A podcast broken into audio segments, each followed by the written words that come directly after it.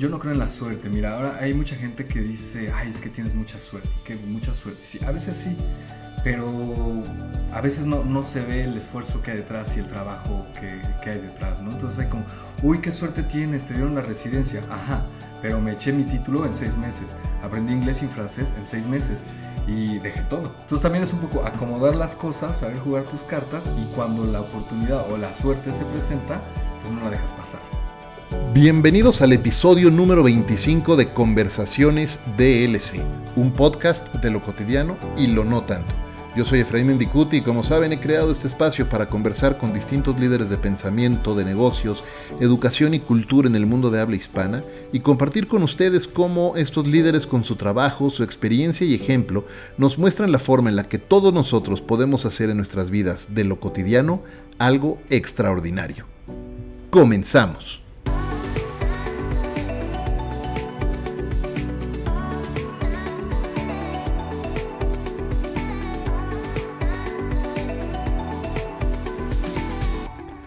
Ex publicista, coach, poseedor de una maestría en orientación por la Universidad de Sherbrooke en Montreal, en Canadá. Algunos lo conocen como amigo y otros como un verdadero aventurero que se movió primero de México a Montreal, de Montreal a Chisasibi, allá en Canadá también, de regreso a Montreal y hoy en Cuyuac, en Quebec, allá en Canadá.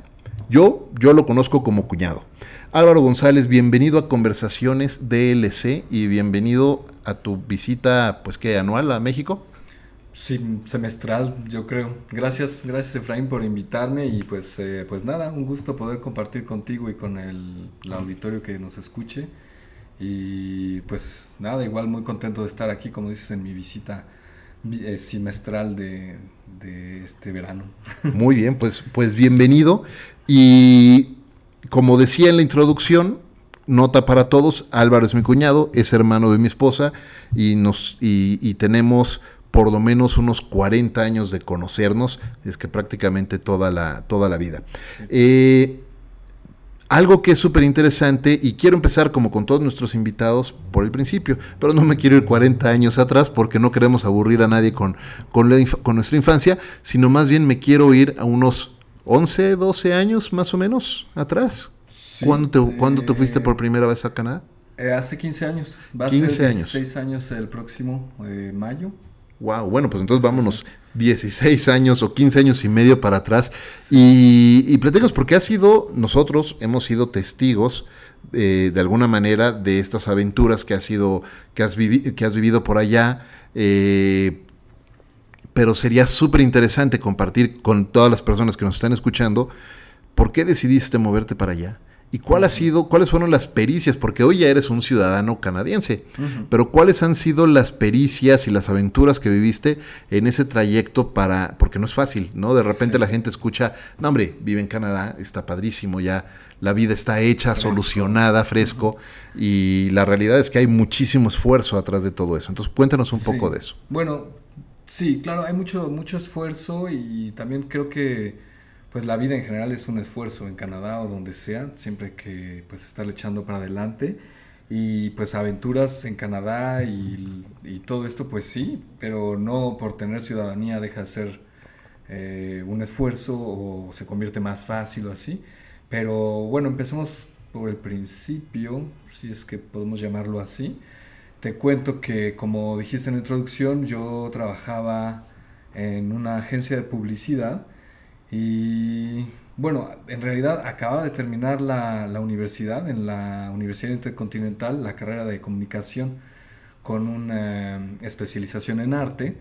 Y bueno, por azares del destino, incluso antes de acabar la, la carrera, un semestre antes, eh, contigo me, me, llamó Efraín para un proyecto, si bien recuerdo había que hacer algunas entrevistas y, filmarlas.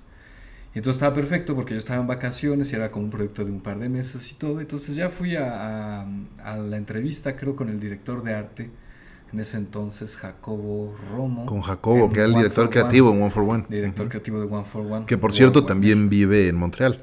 En, en, Canadá, no en Montreal, pero creo que en Toronto. ¿En Toronto? Ah, mira. No sé, la verdad no sé porque ya le perdí la pista y todo, pero sí supe que se fue para allá. Bueno, para no hacerles el cuento tan largo, pues llegué ahí y bueno, resultó que el proyecto no arrancó, no se pospuso o se canceló. Y eh, eh, Jacob, pues no sé muy bien por qué, pero decidió igual entrevistarme para ver pues quién era yo o qué, no supongo. Y pues algo le interesó de lo que hacía y de lo que, lo, pues lo que le platiqué. Me acuerdo mucho que le conté que en la universidad habíamos hecho un concurso de publicidad y yo gané el primer premio y le expliqué mi anuncio y todo eso. Entonces como que le gustó y me ofreció trabajar durante el verano como, como, como un poco como estallero o algo así y como copywriter. Y bueno, pues acepté porque pues obviamente pues las experiencias y todo ya lo vas a ver en el transcurso de las cosas que casi siempre acepto lo que la vida me pone ahí enfrente, ¿no? Entonces empecé a trabajar ahí, estaba muy bien y todo, y luego se acabaron las vacaciones y tuve que regresar a la escuela, pues porque no iba a, pues tenía que terminarla, ¿no? De todas formas, me quedaban solo seis meses. Así que pues, dejé ese trabajo, terminé y cuando terminé, Jacob me volvió a llamar y me dice, oye, ya, ya terminaste porque igual aquí tenemos un puesto para ti. Y dije, pues sí. Y yo era pues muy joven, a lo mejor muy inocente o ignorante y así empecé a descubrir la, el mundo de la publicidad y el marketing. Y yo me acuerdo muy bien, uno de los administradores de ahí, de recursos humanos, cuando ya firmé todo mi contrato y me dieron mi credencial y mi tarjetita para entrar y todo, me dijo, ¿estás listo para trabajar 16 horas al día y que te paguen por 7? Y yo así como... Ese fue Alfonso. Alfonso. Y así ya había firmado y todo, ¿no? Sí. Dije, pues sí, creo que sí. Y no estaba tan listo, la verdad. Era, lo encontraba muy pesado muy largo, me parecía que perdíamos mucho el tiempo por nada y que no había ningún respeto por mi vida, por mi vida personal. Pero pues igual entré y ahí estuvimos varios eh, años, creo que fueron dos años ahí en One for One, eh, con unas marcas muy interesantes, un equipo muy muy interesante también. Era mi primer trabajo, digamos, eh, profesional. Antes de eso yo había trabajado, bueno, había hecho mi servicio social en Radio UNAM, haciendo los noticieros de la mañana y un programa de, de música, de rock. Y entonces pues estaba increíble porque estaba aprendiendo a hacer eh, pues lo que ya había aprendido en la escuela pero en realidad. Y mm, bueno, de ahí me pasé a otra agencia con la esperanza de tener un horario un poquito más eh, relajado y todo eso porque para mí era muy difícil eh, hacer eso porque era muchísimo tiempo en una oficina encerrado y además dos horas de camino en el tráfico, otra vez encerrado en un coche y, dos horas de regreso en el tráfico también, ¿no? Entonces yo llegaba a, pues, a, casa de mis papás muerto, casi casi, a veces ni a cenar ni nada, directo a la cama, medio dormir mis ocho horas, a veces, porque a veces nos quedábamos a las 10, a las 12, 1, 2 de la mañana. Y bueno, entonces eh, me moví a otra agencia tratando de buscar un mejor horario y mejores condiciones, mejor salario y todo, ¿no? Como, pues, como todo el mundo me imagino, un poco. Y pues para mi sorpresa llegó a la otra agencia y, pues eran los horarios igual o peores. La única diferencia es que mi jefe se disculpaba por los horarios y por las, pues digamos, por las golpizas de trabajo, ¿no? Y dije, uy, qué bueno, este por lo menos se disculpa, ¿no? Y ahí estábamos, pues igual trabajando, marcas muy interesantes, equipos muy interesantes. La verdad es que muy buena experiencia y, y mucha responsabilidad, entonces era, era muy bueno. Pero yo cuando acabé la, universidad, la, licenciatura, siempre me quedé como con las ganas de estudiar algo más. Tenía ganas de hacer una maestría en cine en esa época. Me encantaba el cine y yo escribía mucho y todo, entonces quería hacer como una maestría en cine y hacer mi película y todo esto. Pero o no tenía dinero o no tenía tiempo. Entonces yo buscaba así opciones y pues ni a qué hora, ¿no? Porque el horario de trabajo estaba imposible. Cada vez que yo quería salirme un poquito antes del trabajo, digamos a las 8 o 10 de la noche, pues era un problema y no, no, mi jefe no estaba contento y así. Entonces eso no me gustaba mm, pues para nada, para nada. Y luego hacía dos horas en el coche y en el trayecto pues bueno, tráfico, robos, asaltos, ya saben, ¿no? Que te paras en la esquina y hay 15 limpia parabrisas y pues hay que darles porque si no, pues quién sabe, ¿no? Y así, y aparte, eh, otro de los factores muy importantes en ese entonces, era que yo veía que estaba subiendo al poder lo que yo veía como una extrema derecha o una derecha moderada pero muy derechosa. Y no me gustaba. Estás hablando del, de cuando empezó el sexenio de Fox, de Fox. Sí, yo estaba trabajando en Radio Universidad cuando Fox ganó. Y bueno, eso a mí no parecía también, pero tampoco era así como el fin del mundo. Lo que sí estaba complicado eran pues los salarios, ¿no? Mis perspectivas de salario eran muy bajas y mis posibilidades de avanzar eran un poco, o yo las veía un poco complicadas, ¿no? En mi, pues en mi inocencia o en mi ignorancia. Sin embargo, pues el trabajo estaba bien, mi equipo me apreciaba, pero yo no estaba a gusto porque no me gustaba estar todo el día en la, en la oficina, simplemente, ¿no? Y bueno, pues tenía las ganas de estudiar, obviamente las ganas de tener un trabajo más decente, eh, no decente, decente en el sentido de los horarios, ¿no? Era sobre todo los horarios lo que me molestaba, el entrar a la oficina y nunca saber a qué hora más, iba a salir. Más amable con tu vida personal. Con mi vida personal, definitivamente.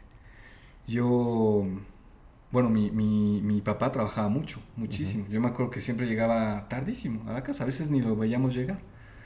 Y, y, pues eso como que yo decía como que algo no, no o sea, no está bien, no puede ser, no puede ser que sea así. Y bueno, yo sabía que hay derechos laborales y la jornada de ocho horas y todo, y a todo el mundo se la pasaba por el arco del triunfo, ¿no?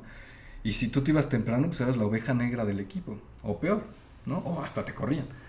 Entonces, eh, pues en esa estaba buscando dónde estudiar, como medio frustrado, porque en el trabajo pues no, no me sentía bien y así. Y de repente pues llegó la, la oportunidad de, de, irnos para allá porque yo salía con una, con una chica en ese entonces y seis meses después de que empezamos a salir juntos, ella me dijo, oye Álvaro, ¿sabes qué? Pues te tengo que decir algo. Y así que... Y me dice, pues es que resulta que esta semana me llegaron mis papeles para, de la residencia canadiense y me tengo que ir dentro de seis meses máximo para Canadá. Y yo así, chúpatalas, ¿no? Pues, ¿qué, qué, ¿qué hago, no? Porque además, pues bueno, estás con la novia y todo esto y así. Y entonces dije, bueno, dándole vueltas y eso, dije, bueno, yo estoy que me muero por, por buscar otras alternativas, por poder estudiar, etc. Y, y, dije, bueno, pues sabes qué, me voy contigo.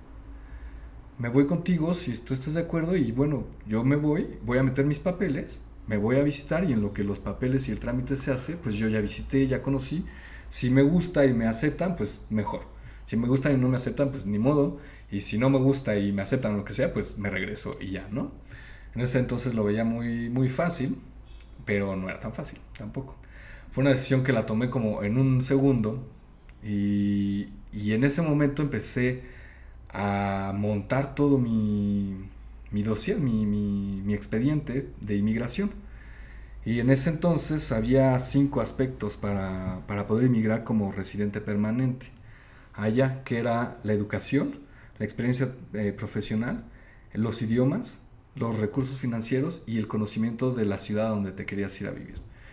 Entonces ahí empecé a hacer mi tesis para titularme de la licenciatura, porque yo no había, o sea, había acabado, pero no me había titulado nunca. Y en ese momento, pero como loco, me empecé a hacer eso, porque si yo tenía el diploma, tenía muchísimas más uh, oportunidades, ¿no? porque pues si no tienes el diploma es como si no hubieras hecho nada para los ojos de ellos. Entonces empecé a hacer eso, empecé a estudiar inglés, empecé a estudiar francés, en, pues en mi casa, ¿no? En los fines de semana, porque además trabajaba de 9 a 9 todos los días. Entonces el fin de semana imprimía formularios, los llenaba, hacía mi tesis, este, me puse a hacer un proyecto de, eh, me acuerdo mi tesis fue sobre cómo eh, un proyecto de publicidad sobre la buena alimentación de Nestlé se convirtió en un proyecto de, mala alimentación, pues solo para vender más, ¿no? Entonces eso además me frustraba todavía más, ¿no? Que yo trabajaba para marcas sabiendo que estaban vendiendo mentiras, ¿no? Y que, y no solo mentiras, sino productos hasta venenosos, ¿no? A veces. Y bueno, ahí mi lado también social y, responsable y todo también estaba en conflicto, ¿no? Mis intereses y mis valores. Me identifico contigo totalmente. Yo, yo hace eh, varios años renuncié a una posición en, en, una agencia para porque tenía que manejar eh, Philip Morris y no quería yo trabajar más con marcas de tabaco. Y pues sí. Totalmente pues cambié la yo Empecé, yo empecé a trabajar en publicidad para alcohol y para cigarro con, con One for One. Y, bueno, recuerdo, recuerdo eh, me estoy sirviendo agua, así que... Sí, son las cataratas de Niagara. recuerdo que, que, decían en One for One que nada más le faltaba el, el bar, ¿no? O el table, ¿no? Para, cerrar el... el círculo, ¿no? Sí. Entonces, eso también era pesado, ¿no? Mucho, pues mucha, bueno, así como mucha, mucho vicio un poco y mucha, pues buscarle cómo darle vueltas a las, me acuerdo, por ejemplo, que decíamos, bueno, es que no podemos hacer publicidad con, con jóvenes, ¿no? Con menores de edad. Entonces siempre buscamos la forma de llegarles también, pero legalmente, así. Entonces, bueno, ya para no hacerles el cuento largo, pues uh, tomé esa decisión, hice todo esto, hice, hice mi tesis, y hice todos mis papeles, obtuve mi, mi título, hice mi examen, defendí mi, mi, cosa y yo presenté los anuncios que habíamos hecho y decía, bueno, ¿por qué, ¿por qué se permite esto? ¿no? Si en la universidad nos enseñan a ser socialmente responsables y éticos y todo esto y pues en la vida real es otra cosa, ¿no? Y este, pues nos fuimos. Agarramos nuestra, me acuerdo, vendí mi, yo necesitaba obviamente pues dinero para hacer ese, ese movimiento. Entonces, pues ya, obviamente no gastar en nada, nada de restaurantes, nada de salidas, vender el coche, vender pues todo lo que se podía, juntar una lanita por acá, otra por allá, otra por allá y luego, luego convertirla en dólares y todo. Y me fui con 3 mil dólares en la bolsa. ¿Cuánto tiempo, cuánto tiempo pasó de, de que decidiste empezar con este proceso a que te fuiste? ¿Cuánto tiempo? Seis meses. Seis meses. Lo que me interesa de, de, de destacar de ese punto es la intencionalidad de las cosas, porque típicamente eh, la gente, me incluyo, creo que no, eh, no conozco a una persona que ha dicho voy a hacer algo y lo empiece luego, luego. Falta sí. intencionalidad, ¿no? Como que todos quieren, sí. está el interés, están las ganas de, pero tener ganas o tener eh, interés no es lo mismo a tener intención. Sí, y la intencionalidad cambia totalmente las cosas. Y la acción. Uh -huh. La acción. Yo creo que, yo creo que la vida es, es, o sea, hay que empezar las cosas. Nunca sabes si las vas a acabar o cómo van a acabar, pero si no la empiezas, nunca vas a saberlo. Ahora, hace rato decías, ¿no? Que, que muchas de tus decisiones eh, y, y, elecciones de trabajo han sido mucho por lo que la vida te ha ido presentando. Sí. Profundiza un poco más en eso. O sea, ¿a qué, a qué te refieres? Y es, es decir, ¿has estado aprovechando las oportunidades que se han presentado o de alguna manera tú has sido provocando también sí. un poco que se den esas sí. oportunidades. Yo no, creo, yo no, creo, en la suerte. Mira, ahora hay mucha gente que dice, ay, es que tienes mucha suerte. Y que mucha suerte. Sí, a veces sí, pero a veces no, no se ve el esfuerzo que hay detrás y el trabajo que, que, hay detrás, ¿no? Entonces hay como, uy, qué suerte tienes, te dieron la residencia. Ajá, pero me eché mi título en seis meses. Aprendí inglés y francés en seis meses. Y dejé todo. Una, y, una, una de las frases que más me gusta es la de, este, entre más trabajo, mejor suerte tengo. Sí, exacto, ¿no? Entonces también es un poco acomodar las cosas, saber jugar tus cartas y cuando la oportunidad o la suerte se presenta, pues no la dejas pasar, ¿no? Entonces ahí, ahí saltas, ¿no? Entonces el proceso fue muy interesante porque yo me fui para allá, a Montreal, como te digo, con 3 mil dólares y luego pues llegas, llegas eh, llegando y luego, luego hay gastos, ¿no? Tienes que tener un lugar donde vivir y pues que la chamarra, que las botas, que no sé qué y bueno, todo, ¿no? Y mm, yo tenía esos, ese dinero, los 3 mil dólares, y la mitad de mi dinero decidí invertirla en un curso de francés intensivo, porque Montreal es pues francófono. Y yo sabía que teniendo el francés había más chance de, de ser aceptado, ¿no? Más suerte. Entonces, pues así. Y fueron seis meses eh, difíciles, en el sentido de, pues bueno, no, no sabes cómo bueno, sí sabes lo que va a pasar, es como tienes muy claro a dónde vas y todo, pero no tienes todos los recursos y todo es nuevo. Todo es nuevo, no tienes contactos, no tienes amigos, no conoces empresas, no conoces nada, ¿no? De todas formas, pues yo estaba ahí como nada más para conocer y ver qué onda y aproveché para aprender el francés y con eso ya tenía dos de los puntos cubiertos, los idiomas y el conocimiento de la ciudad donde iba a vivir. Entonces, cuando a mí me llaman para la entrevista, yo ya tenía el título, ya tenía el francés y el inglés, ya conocía la ciudad de Montreal e incluso conocía empresas donde podía trabajar. Entonces eso ayudó, ayudó muchísimo, ¿no? Y me llamaron para la entrevista, me aceptaron con un, pues, un francés incipiente. Yo le dije, bueno, mira, estoy aprendiendo francés al, al, al cónsul de, de, ese entonces y todo. Y la entrevista fue en francés, en inglés y en español, un poco los tres, 45 minutos, una hora de, de entrevista. Y me acuerdo mucho lo que, una pregunta que yo creo que fue clave, y me dice el cónsul, este, ¿qué vas a hacer Álvaro si llegando allá no puedes trabajar en publicidad?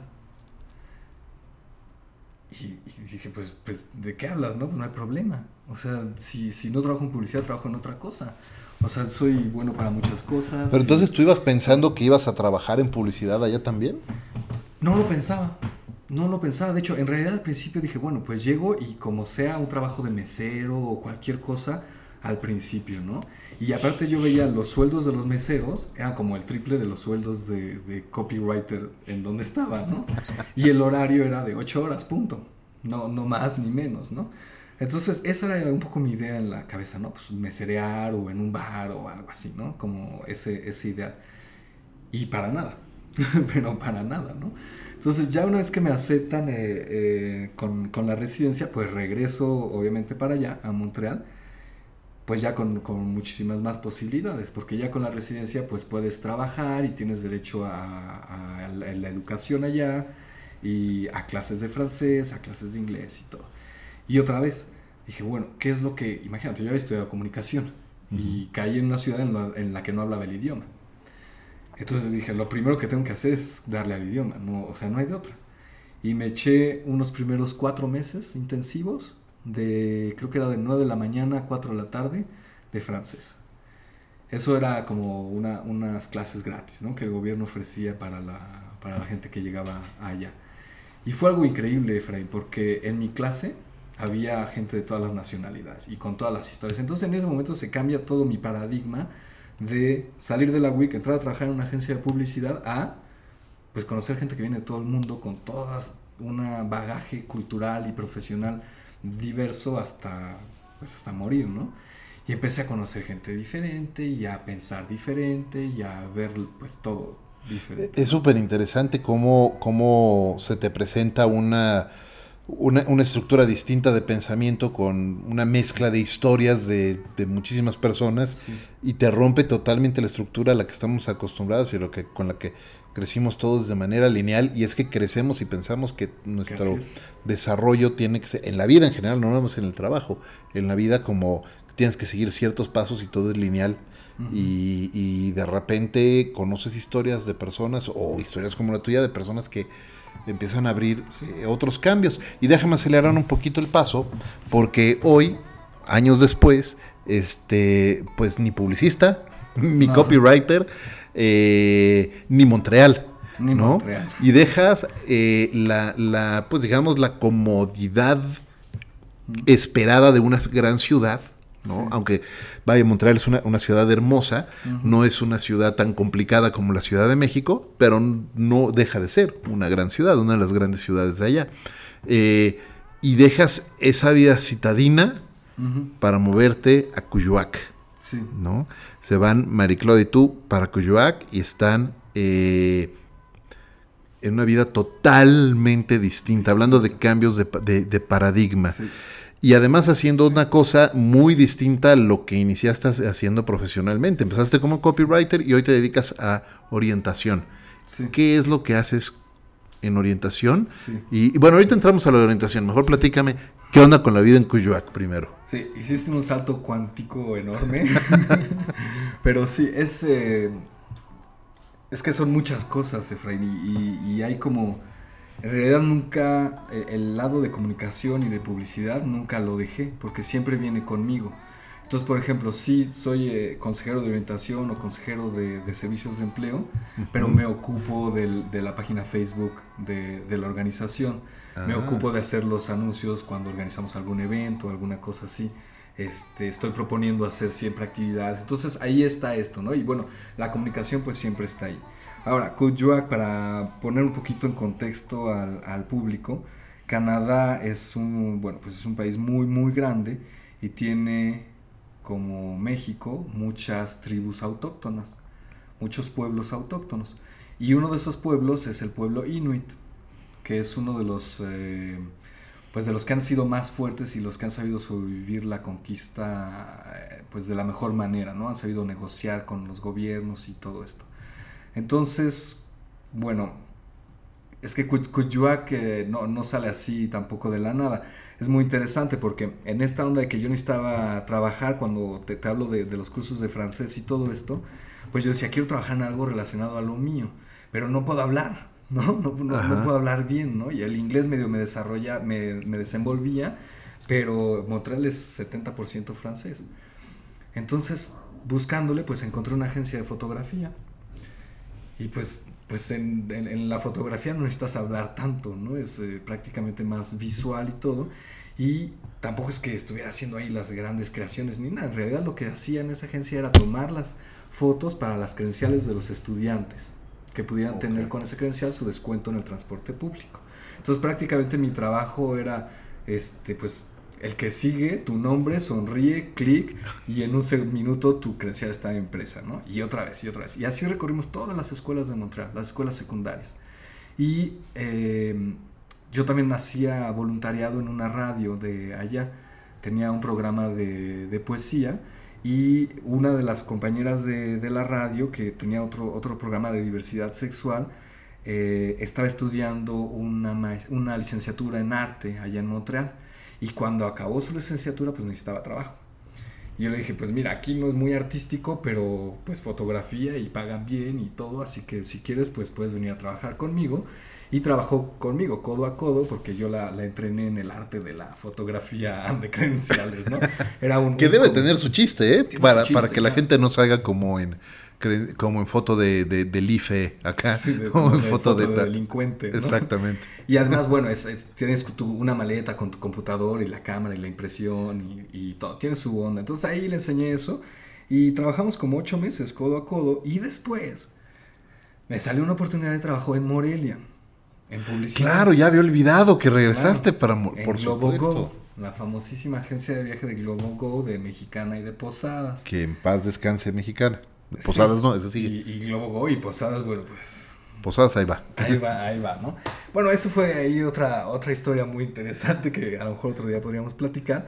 Pero cuando yo me fui de Montreal, el, mi amiga dejó de trabajar en esa agencia de fotografía porque era un proyecto de pues, unos meses en lo que se credencializaba a todos los estudiantes, se paraba y al año que seguía volvía a empezar, ¿no?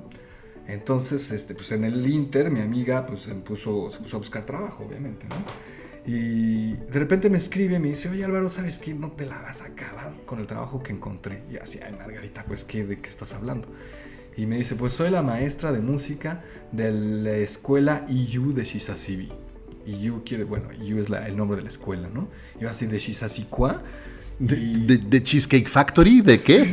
tipo, no sé qué onda. Y me dice, pues googlealo, ¿no? Entonces ahí, me pongo ahí en el Google y pues lo primero que veo son las imágenes de la, de la naturaleza, pues increíble, porque este pueblo está en el norte de, de Quebec en el paralelo creo 55, algo así, muy cerca del Polo Norte. El Polo Norte empieza en el 62, algo así. Ok.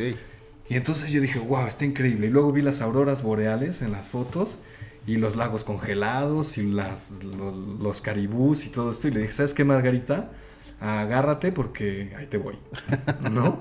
Entonces acabó el proyecto de, de Morelia acabó muy bien para mí porque finalmente hubo una hubo como una crisis económica empezó la guerra contra el narco que empezó ahí en Morelia prácticamente. Acuérdense las granadazos del, del Zócalo de en el Zócalo claro vivías tú allá? yo estaba viviendo ahí sí, me acuerdo. Ese día yo estaba en Querétaro afortunadamente si no hubiera estado ahí tomando fotos en el Zócalo.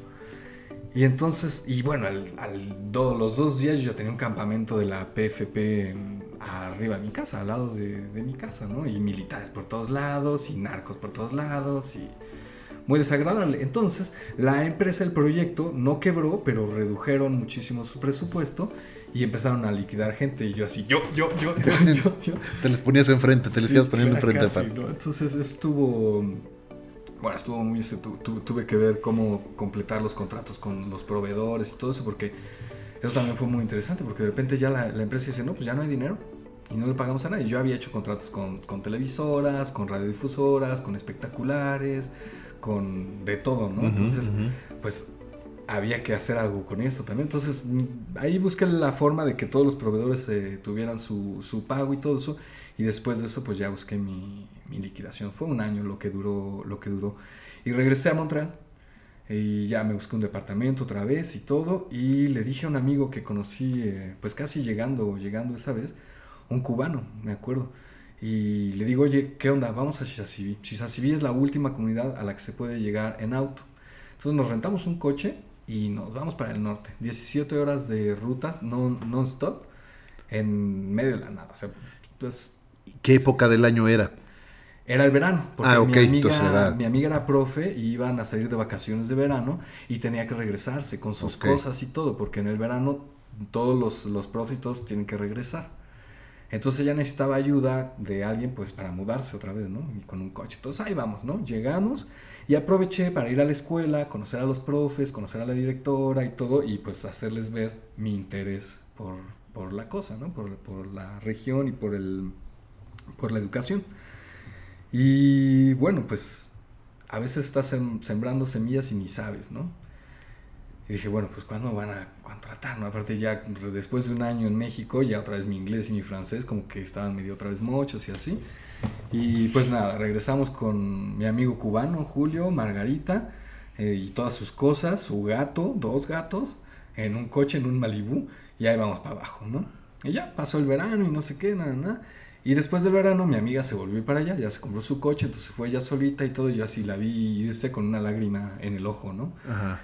Y bueno, a los dos, tres semanas había un congreso de educación autóctona y todos los profes de allá y la dirección y todo bajaron a Montreal por el congreso. Y pues yo fui y me planté al congreso. Y a mí no me dejaban entrar porque no era parte de eso, pero estaba afuera donde salían a tomar su café y todo eso. Y ahí estaba, nada más viendo a ver qué casaba, ¿no? Y ahí estaba la, la directora de la escuela. Entonces, este, aquí estoy, mírame, hola, hola, hola, mira, mi, se ve mis diplomas, no sé qué, ¿no? Y nada, y entonces el congreso ya se iba a acabar.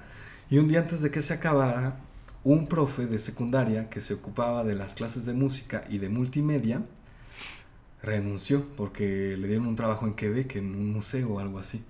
Renunció y el curso, el, el, año escolar ya había empezado.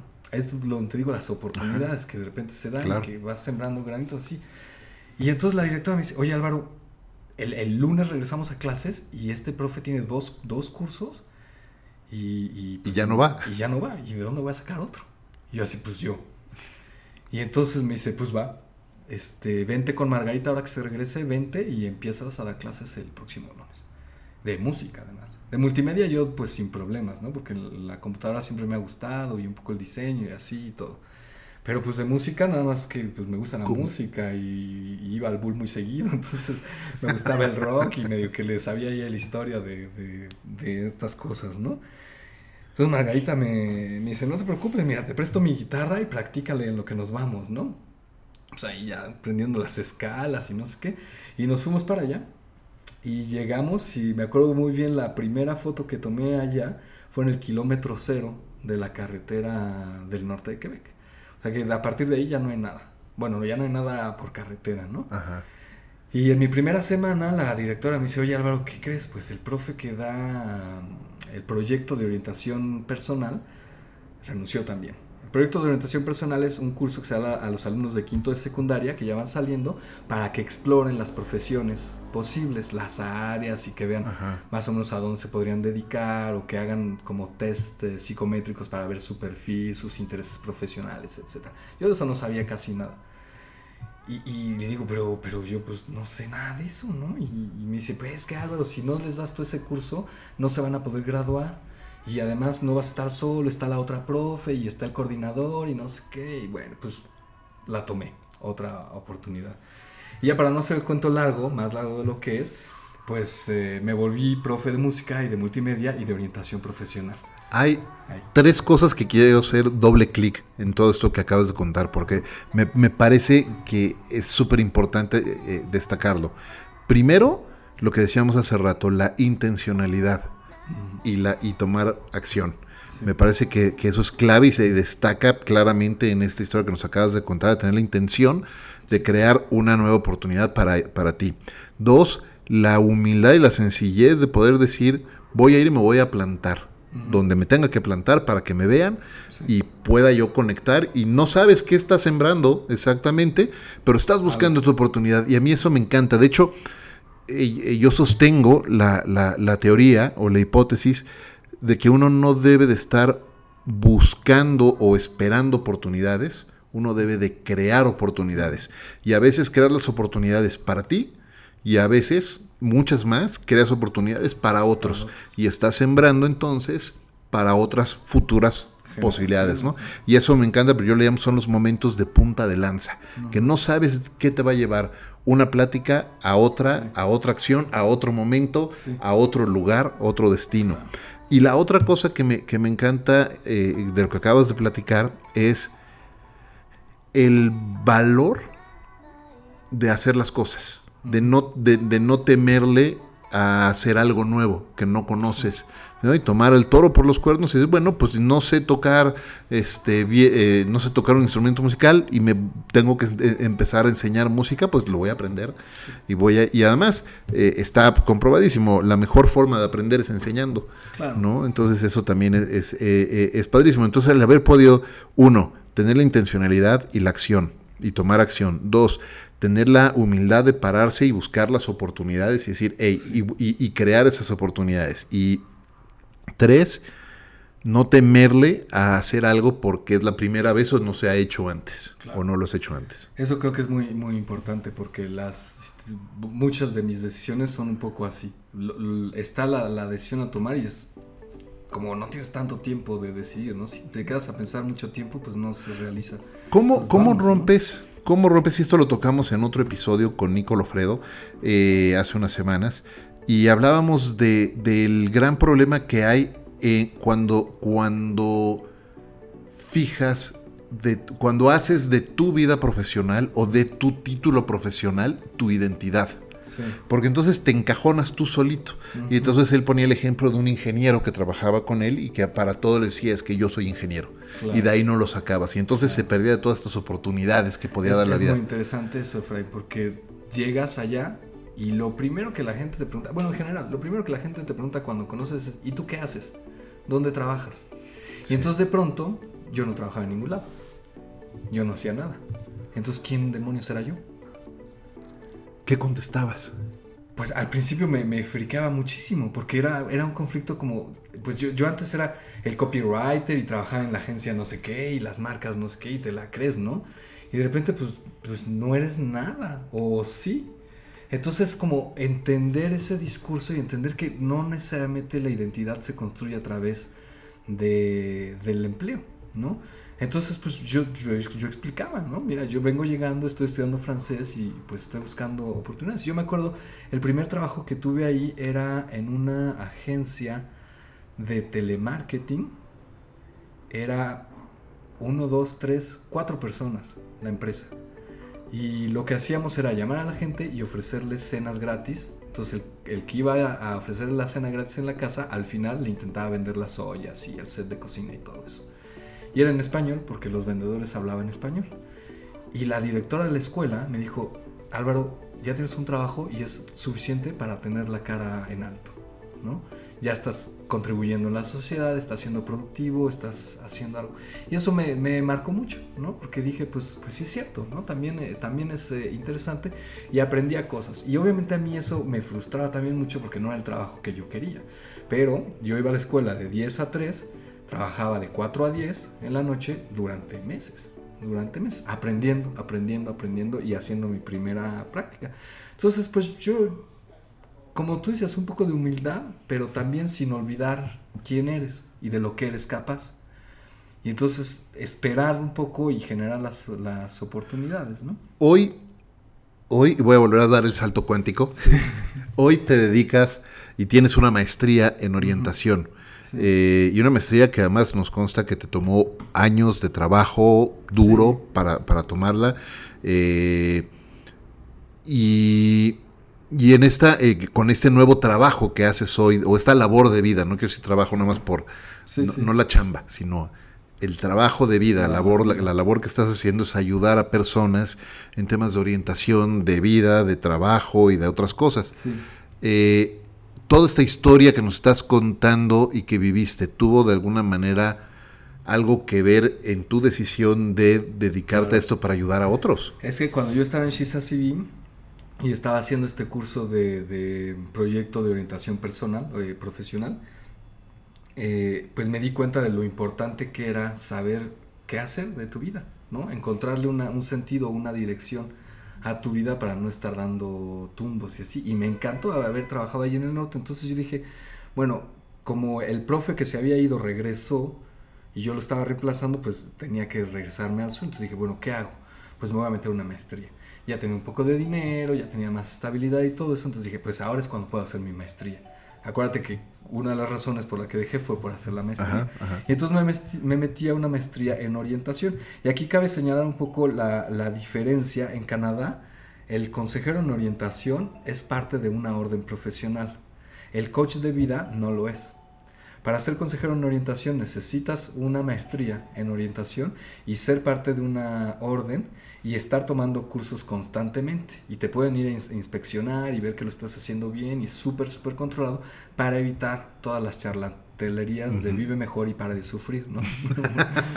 todo esto. Claro. Entonces, y todas las manipulaciones que puede haber. Y todo el tema este de coaching coercitivo tan grave que está sucediendo en tantos lugares, ¿no? Entonces, por eso me gustaría hacer la, esa diferencia entre el consejero en orientación y el coach de vida. Entonces, sí, el consejero de orientación es muchísimo más cercano a un psicólogo que alguien que te va a estar empujando y animando y, ayudando a que hagas los objetivos y organizando. Entonces yo, yo a veces, muchos de mis clientes empezamos a abordar temas de, psicología para ver, bueno, ¿por qué no puedes tomar una decisión?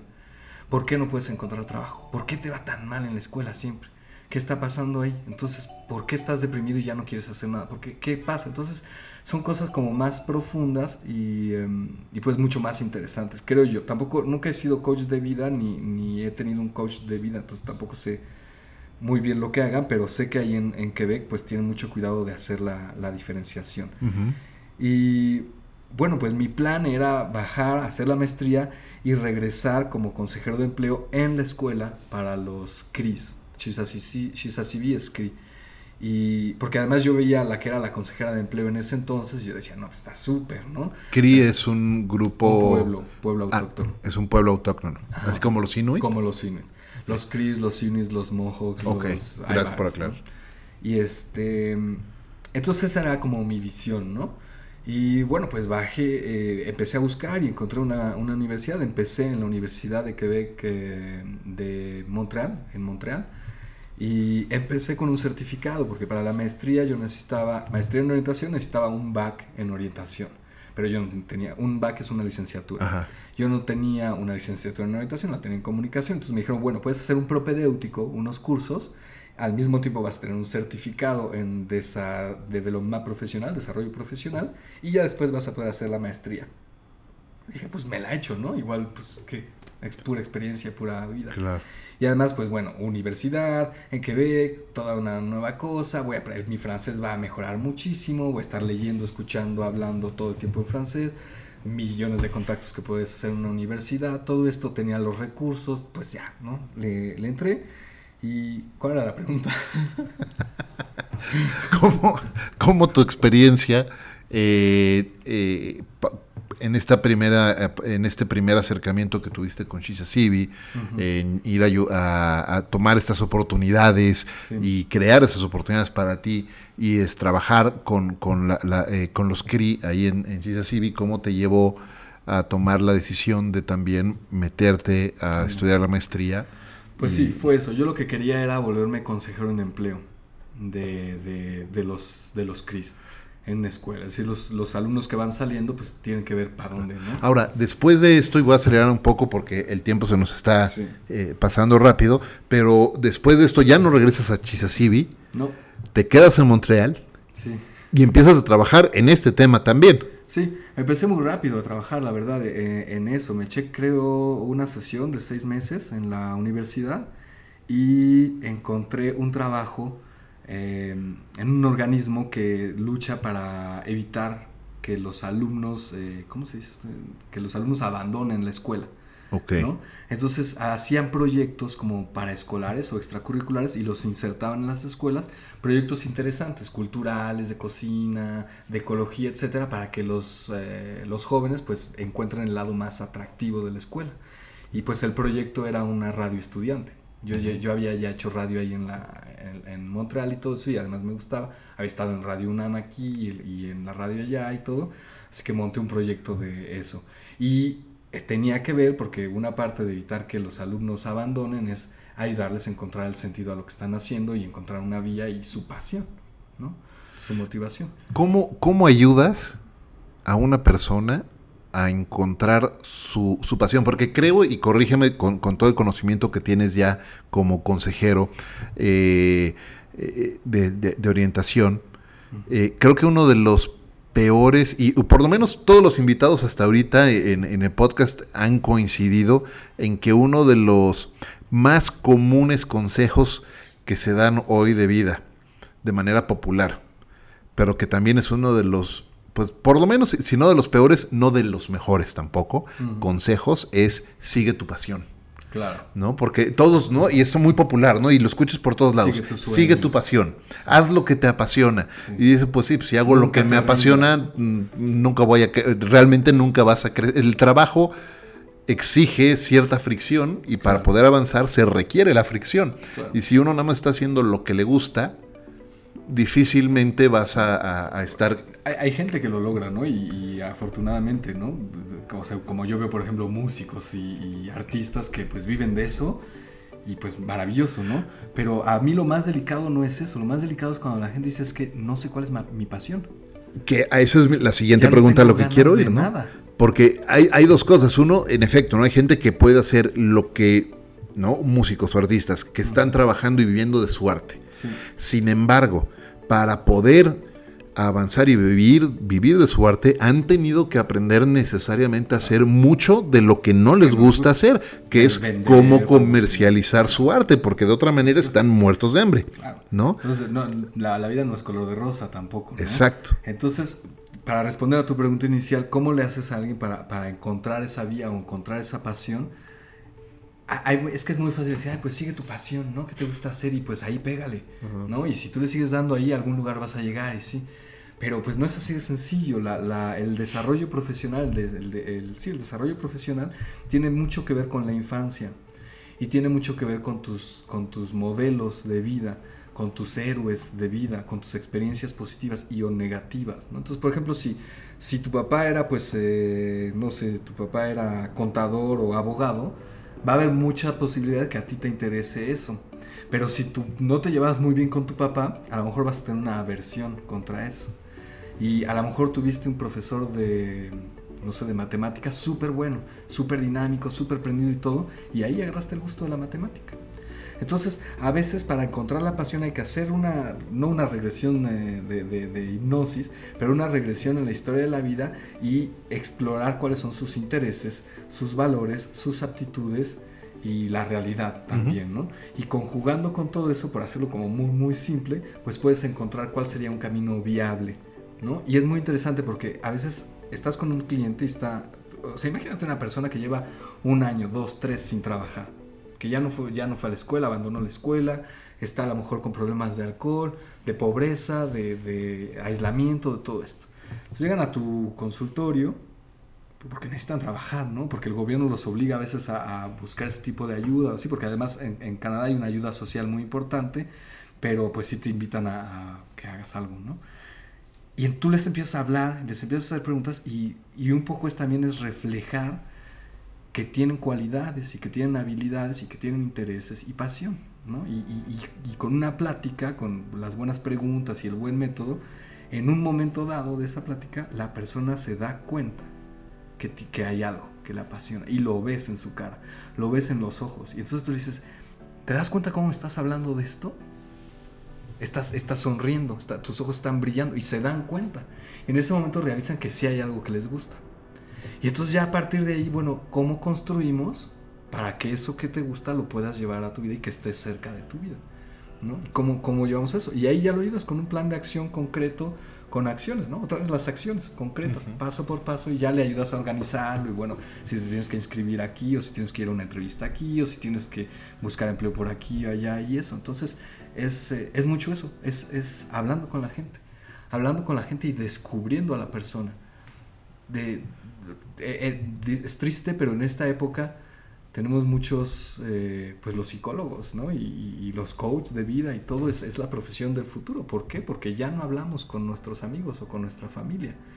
Cuando tenemos un problema, pues es que los amigos están ahí para cotorrear y la familia no quiere hablar de cosas difíciles. Y entonces a veces no tienes ni con quién hablarlo, ¿no? Se ha perdido esa conexión personal. Ajá. Claro. A pesar de vivir en la, en la, De la era de mayor conexión en, en- en- en la Sí, historia. Es paradójico, ¿no? Y, y, y entonces, pues, va- tú ves las reuniones, todo el mundo está ahí en el teléfono y todo, y la verdad es que, pues, te la pasas muy bien, y la foto para el Facebook, y el comentario en el Twitter y todo, pero en la realidad, la gente, la, la- la- muchas personas están solas, ¿no? En la vida. Y bueno, afortunadamente, a lo mejor nosotros y nuestro entorno y todo hemos tenido... eh, eh, bueno, unos buenos, eh, eh, digamos, caminos de vida y todo eso, pero hay mucha gente que no, y no encuentran. Y entonces cuando, cuando empiezas a hablar y los empiezas a escuchar realmente, les demuestras que te interesa y que son valiosos y que tienen potencial y todo eso, pues la motivación empieza y la pasión, la pasión regresa y, y decimos mucho en, en- en orientación, lo que más importa es la relación que tú puedas tener con tu cliente. Entonces tu cliente va a empezar a hacer, o tu, tu participante, digamos, eh, va a empezar a hacer acciones para ti, por ti. Porque ya eres como algo, alguien importante y no te quieren defraudar. O sea, es- el accountability lo tienen contigo de alguna manera. Exacto. Entonces es como, bueno, ya a mi mamá ya le vale gorro lo que yo hago. Mis amigos ya, bueno, ni me hablan. Y, y alguien que no tiene trabajo, que está deprimido, que falta de motivación, se empieza a aislar solito. eh, por, no, pues, bueno, sí, sí sé por qué, pero es, es como complejo. Pero hay un aislamiento y todo. Entonces cuando llegan contigo y tú les demuestras que en realidad te interesa y, y- y ellos empiezan a sentir que hay una relación que se construye, una relación auténtica, y, y tú te interesas realmente por ello. Tiene que haber un, bastante de autenticidad y hay una relación que se crea. Entonces, tu, tu cliente, tu participante empieza a tomar acción un poco por, pues, por ti, para un poco para no quedar mal contigo, para no defraudarte, porque también ellos notan que pues tú inviertes tiempo y energía para, pues, para estar con ellos, ¿no? Y para, para desarrollar un proyecto. Entonces, es, es muy, muy interesante porque si tú también te das cuenta cómo está esa relación, obviamente hay que mantenerla un poco con sus límites, porque es una relación profesional, no de amistad ni interpersonal ni nada. De ahí también que tengamos que ser parte de una orden y todo, porque puede haber muchos abusos. Claro. ¿no? Acuérdate, pienso ahorita, por ejemplo, en la agencia esta de superación personal, donde que hubo un escándalo en Estados Unidos que parecía que, Ah, de, con este... el, el hijo del presidente de- Salinas, que estaba ahí, y sí, sí, eso, y sí. que las llevaban a la prostitución y no sé qué. Hay mucho Fue un caso que, pe- que pegó por todos lados, por cierto. Oye, déjame cambiar un poco el, el ritmo porque se nos está acabando el tiempo y quisiera platicar un poco del cambio de vida también tuyo, más allá de, ahora, ya me platicaste o nos platicaste eh, el trabajo que has hecho para la vida de otros Y, y la historia, cómo llegaste a esto. Pero ¿cómo está hoy tu... eh, ¿Cómo ha cambiado tu vida hoy en Cuyoac, que también es un, un sitio distinto? eh, y, y cómo, cómo te ha hecho ver la vida hoy, estar en, en un, en don- en un lugar que a lo mejor eh, pues es muy distinto a la Ciudad de México, ¿no? Y al día a día de lo que vivimos aquí en la Ciudad de México, o lo que se vive en una ciudad como Buenos Aires, o, eh, o en Estados Unidos, en Nueva York, ¿no? En los lugares donde nos escuchan, y que Sí. pues ahora hace rato en la comida nos estábamos platicando, eh, y, y creo que vale mucho la pena compartirlo con todos, y también con- compartir un poco cómo han creado ahora ustedes una rutina de vida allá. Sí. Em, bueno, para empezar, Cuyoac es una, una ciudad o, o un pueblo, como quieras, inuit, en el norte de Quebec, de 2.400, 2.500 habitantes. ¿no? Entonces ya de entrada eso te da una idea de cómo puede ser diferente. Eh, eso es muy importante porque estamos en una ciudad que apenas empieza a, a nacer, entonces el contacto con la naturaleza es inminente e impresionante, ¿no? Estamos, nosotros vivimos eh, en, la cima de una montaña y para ir a trabajar, pues caminamos 25 minutos a través de la montaña y de regreso igual. Y como te decía, durante el invierno pues vamos de regreso y nos tocan auroras boreales, eh, nevadas, eh, etcétera. No solo las auroras boreales pues ya es todo un, toda una experiencia, ¿no? Esa es una de lo que es como tu entorno. El, el tráfico, la contaminación, pues no saben ni lo que es, ¿no? Hace rato comentábamos, En la hora pico, pues a lo mejor hay 10 coches al mismo tiempo en el centro, ¿no? Y en un mismo cruce, en una misma esquina, a lo mejor va a haber dos, ¿no? Entonces, eso es, eso es muy diferente, sobre todo pues viniendo de la Ciudad de México, ¿no? En la Ciudad de México somos como 25 millones, no sé, ¿no? 25 millones. Y la hora pico va de 9 a 9. Nada más en la colonia del Valle viven 60 mil personas contra 2.700 personas. Claro. Entonces, eso, el entorno es muy, eh, muy diferente, muy agradable. En el lado profesional, pues una de las cosas que me, me, interesa mucho y me interesó mucho desde que llegué allá es el respeto al horario, el respeto al derecho del trabajador de trabajar ocho horas diarias. Es un derecho que se adquirió hace mucho por gente que peleó para no estar esclavizados en, en su trabajo, ¿no? Y se nos ha ido olvidando, porque hay empleado de confianza y como me pagan muy bien y no sé qué, pues trabajo más, pero pues en realidad nos están quitando ese derecho, el derecho a tener tiempo para nosotros para tener libre. Entonces, pues en Canadá se respeta mucho eso y si haces horas extras, te las pagan y te las pagan al 150%. Entonces, eso, eso para mí es muy importante porque es una de las razones que me, me empujó a irme de aquí, la falta de un horario, ¿no? Claro, oye, pero en ese punto, y, eh, estoy de acuerdo contigo, en, en, la importancia de respetar los tiempos. Eh, creo que uno de los grandes cambios que están trayendo algunas compañías de tecnología, las propias plataformas digitales, es que están permitiendo cambiar un poco el paradigma de lo que es el balance trabajo-vida. Y una cosa, por lo menos eh, nosotros en casa ¿no? lo tratamos de hacer así. Eh, yo dejé de creer en el balance trabajo-vida de de terminar a las 5 de la tarde o a las 6 de la tarde para irme a la casa, porque no, no, no, por lo menos en México, tú lo sabes, no funciona exactamente así, y en muchos, eh, muchos lugares, en la mayoría, en la triste mayoría no funciona así, pero lo que he encontrado es un balance en cómo priorizar las actividades del día. Y entonces vas haciendo una mezcla donde en lugar de necesariamente estar a las 9 de la mañana en la oficina o a las 8 de la mañana en la oficina, pues estás haciendo actividades personales eh, en, la mañana y luego puedes trabajar en, eh, y sobre todo hoy la tecnología te lo permite, puedes trabajar desde casa un rato, avanzas, luego te puedes ir a la oficina, terminas ciertas cosas, tienes ciertas reuniones puedes regresar a casa, ¿no? Eh, en lo que en lo que tus hijos, ¿no? Están en la clase, no sé qué, en el caso de nosotros con Pau están en, clase de baile y mientras estoy afuera y estoy trabajando y adelantando cosas. Y entonces empiezas a combinar tu vida eh, personal y laboral en una sola y eso es lo que por lo menos en mi caso me ha ayudado a encontrar un balance, un equilibrio, de, un equilibrio entre lo personal y lo, y lo profesional, porque en una ciudad como, como, como México, encontrar el, hace rato lo decías, oye, pues sales a las 5 de la tarde, 6 de la tarde y llegas a las 8 de la noche, por el tráfico, además. Entonces, eh, creo que... Sales para encerrarte en el tráfico, ¿no? Entonces, ¿sabes? Prefieres quedarte en la oficina y decir, no, a mí me ha pasado, hay veces que si no me salgo a las 5, 5 y media de la oficina, prefiero ya quedarme hasta las 8, porque va a ser, voy a hacer menos tiempo en el coche. Es muy interesante lo que dices. También en, en, en, el, el, consejero de orientación, pues es mucho de empleo también. Y es muy interesante ver cómo el empleo se ha ido modificando y cómo la tecnología ha cambiado. Y hay muchas, muchas profesiones están desapareciendo. Y incluso de la gente que nos va a escuchar y todo eso, a lo mejor en unos 10 años, lo que ellos están haciendo ahorita ya ni lo va a hacer un robot.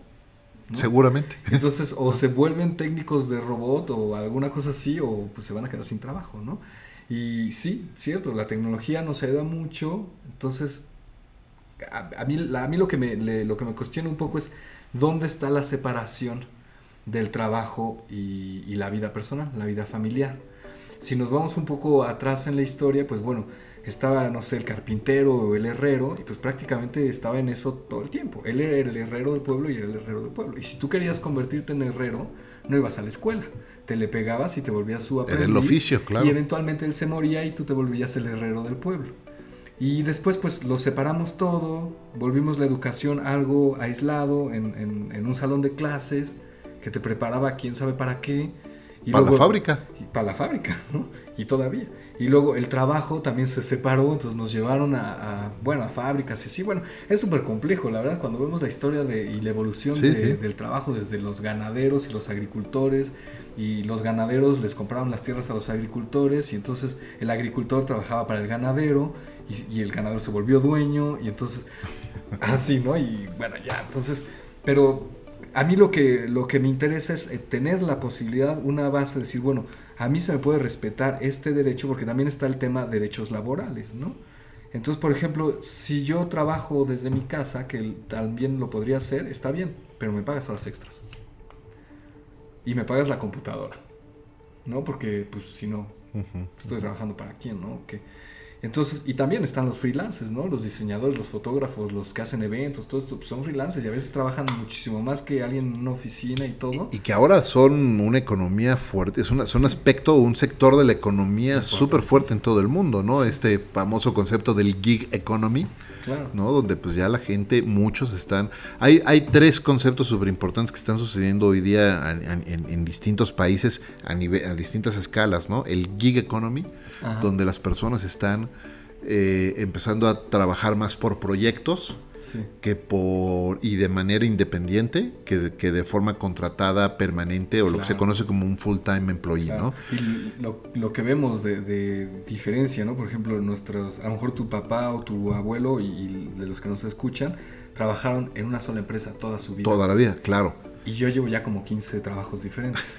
Eso, eso, es un, ¿No? eso es un cambio fuertísimo, ¿no? El otro cambio fuertísimo también que está, que está sucediendo es este concepto de los, eh, de los nomads, ¿no? Que, que básicamente con, tienes el conocimiento, tienes la experiencia y es parte del gig economy, ¿no? Pero puedes trabajar desde donde sea. Entonces hay muchas personas que están teniendo un negocio en, no sé, en la Ciudad de México, pero viven en Veracruz o viven en alguna playa y están más. atendiendo desde allá. Sí. Cada vez más se da eso. Y el otro es amarrado justo a lo que venías diciendo ahorita. Bueno, a lo mejor esa generación de los, los baby boomers, ¿no? Nuestros papás y, y abuelos que estaban acostumbrados a esta carrera de años en un solo lugar, eh, que ahora no necesariamente todos están teniendo que retirarse o pudiendo retirarse. Pudiendo, sí. Y entonces viene el tema de los, lo, lo que se conoce ahora como los Silver Surfers, Sí. que es esta generación de gente muy experimentada, eh, que de algún, en- en- tristemente, en, eh, por muchos años ha sido un poco ya eh, como hecha de lado, como ya, ya después de los 45 ya no te, ya no eres contratable, sí. ahí. Y hoy, los, la- dicho por los propios headhunters y profesional- profesionales de reclutamiento, están regresando a buscar a estas personas porque tienen ese conocimiento y tienen la madurez emocional Sí. para liderar a esos equipos que no necesariamente, porque han estado trabajando solo por proyectos, no han desarrollado. Entonces son Claro. interesantes esos Es cambios. súper interesante. Dos, par de comentarios de lo que dices de trabajar a distancia y, y- y todo esto. Entonces, un ejemplo muy interesante de lo que dices, eh, vamos a ir de, bueno, sin entrar en los detalles, vamos a ir de vacaciones y el dueño del hotel, un hotel pequeñito y todo eso, eh, pues le escribo para ver si pueden pasar por nosotros al aeropuerto o no, no sé qué. Y como que se tarda en escribir, entonces nos ponemos un poco nerviosos porque la reservación existe o no existe, porque todo lo haces ahora por internet. Entonces, este, pues finalmente me contesta por el WhatsApp y me dice, ah, perdón, es que estoy en Alemania, pero mi socio los va a recibir y la reservación ya está confirmada, no te preocupes. Él está en Alemania, ¿no? Y está, está dirigiendo un hotel en Oaxaca, ¿no? Entonces eso, Claro. eso es muy, muy interesante. Luego, el otro, el otro lado que dices de lo de, bueno, lo que hablábamos de lo, la diferencia entre los baby boomers y, y los trabajadores de ahora, yo siento que esta idea de trabajar en la misma empresa para que en algún momento, bueno, te den un ascenso o te den un retiro o se te reconozca y todo esto es un poco como esta idea de la religión de pórtate bien, sufre en vida porque te vas a ir al paraíso, ¿no? Entonces tenías cientos y cientos y cientos de personas fieles a su empresa esperando su retiro y que tres años antes del retiro, recorte, bye. Y ni las gracias, ¿no? Y entonces eso no es como, ay, ahora yo soy tan libre que me puedo cambiar de trabajo y todo esto. No, lo que pasa es que las empresas ya no, pues ya no, nos pueden dar nada que sea tan atractivo, ¿no? Claro, y además no hay economía que lo sostenga. No hay economía que lo sostenga. Por supuesto. Entonces también cambia el paradigma de, bueno, ahora yo solito tengo que buscar mi pensión, tengo que buscar mi retiro, tengo que pagarme mis vacaciones, tengo que hacer todo eso. Y vuelve toda esa responsabilidad a las espaldas del trabajador, ¿no? Y bueno, pues un poco, un poco esa idea, obviamente allá en el, en el norte, en Cuyoac, esta, esta idea del teletrabajo, del trabajo a, a, distancia y todo esto, pues no ha llegado todavía. Estamos hablando de una comunidad que lleva 50 años de conocer y empezar a vivir el estilo de vida que nosotros tenemos. Es, los Inuits hace 50 años no conocían el concepto trabajo como lo conocemos. No quiere decir que no trabajaban, sí trabajaban, pero a su forma. Se levantaban, iban a cazar, tenían su comida, hacían sus Y hace tan solo 50 años. 50 años. Wow. Bueno, 60 pone a lo mejor, ¿no? Así.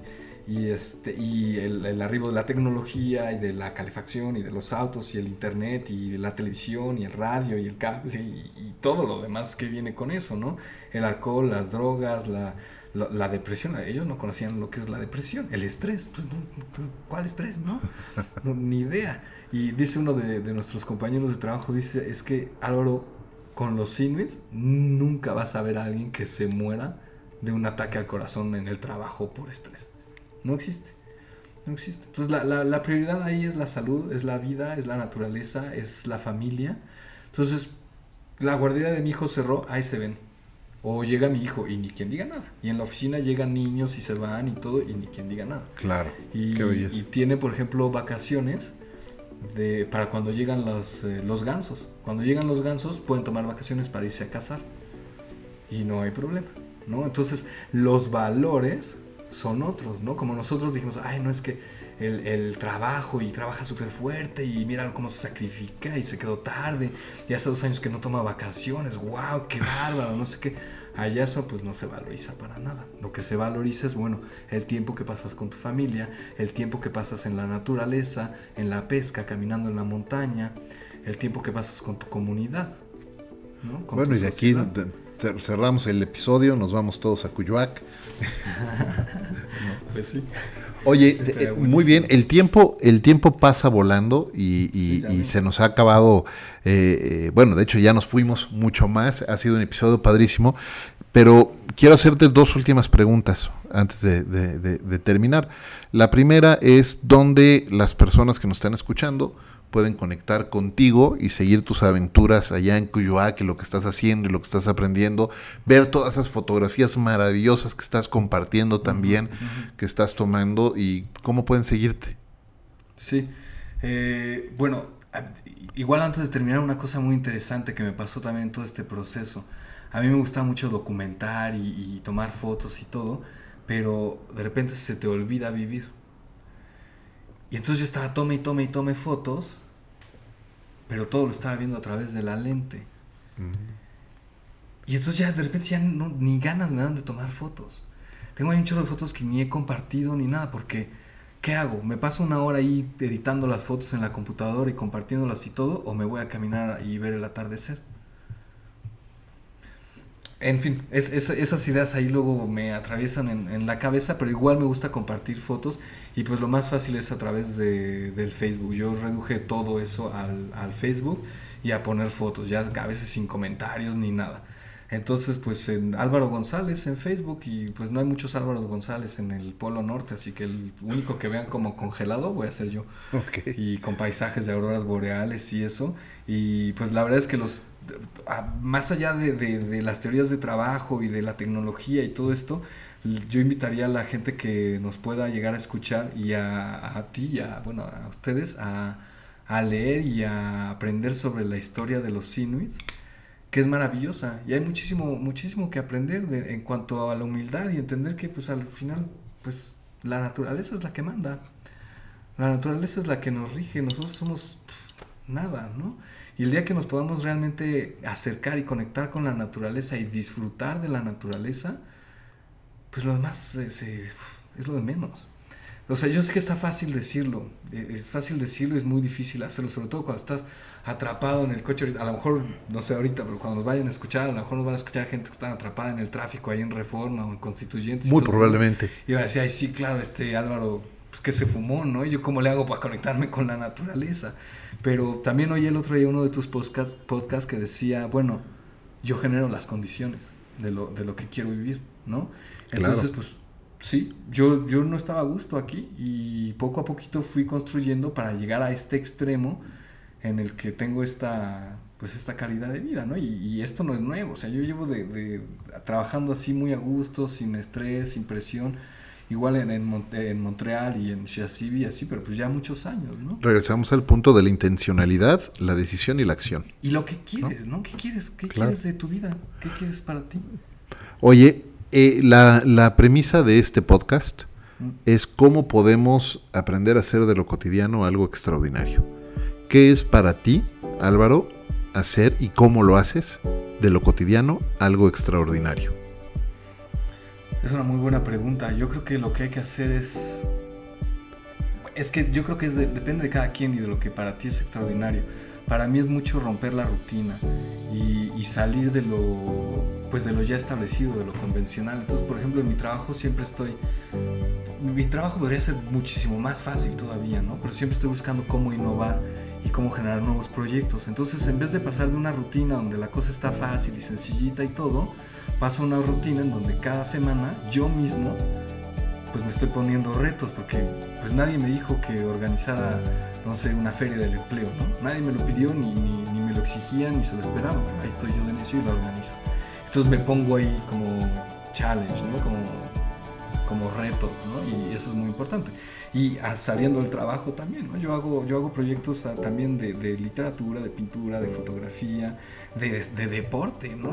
ahora estoy haciendo kickboxing y se cerró la, clase del kickboxing y entonces pues eh, me, meto al gimnasio y ya se cerró eso y entonces me meto a esto y pues buscándole cosas, ¿no? Buscando pues buscándole ahora sí que el, sazón a la, a la, vida. No sé si...